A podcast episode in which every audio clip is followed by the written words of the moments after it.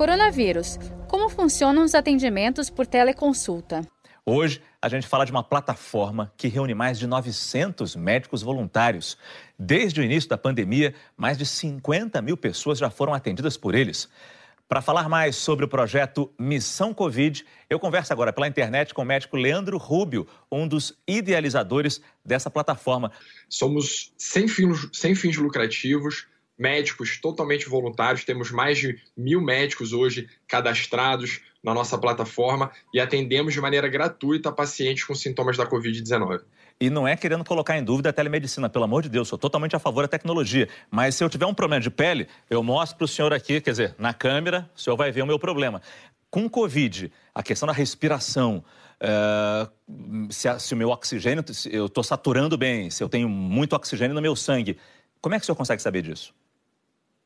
Ótima pergunta. Sem dúvida, a avaliação presencial é a maneira mais completa da gente conseguir abordar o paciente. Mas a telemedicina é uma maneira que hoje, nesse cenário de isolamento social, faz muito sentido. A gente consegue sim ter uma boa avaliação, a gente avalia, além dos sintomas dos pacientes que ele está relatando, a gente consegue avaliar a frequência respiratória, se ele está sudoreico, né, se ele está suando, se ele está com a pele pálida. Então a gente consegue sim ter dados adicionais que a gente teria somente no telefone, a gente consegue agregar mais dados nessa, nessa chamada por vídeo, porém, é uma avaliação completa seria com exame físico, né, presencial. Mas sim, nesse cenário da pandemia, a gente consegue entregar muito valor para o paciente. E nesse tempo todo que vocês estão trabalhando, 15% dos pacientes consultados foram encaminhados para hospitais.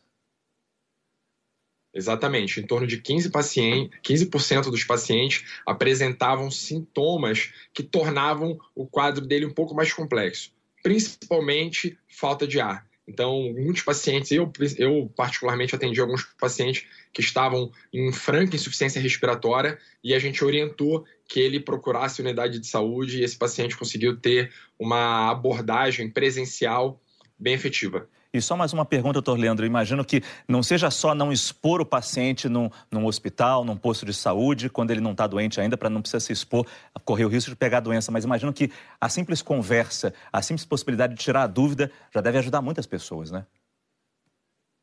Sem dúvida, Márcio.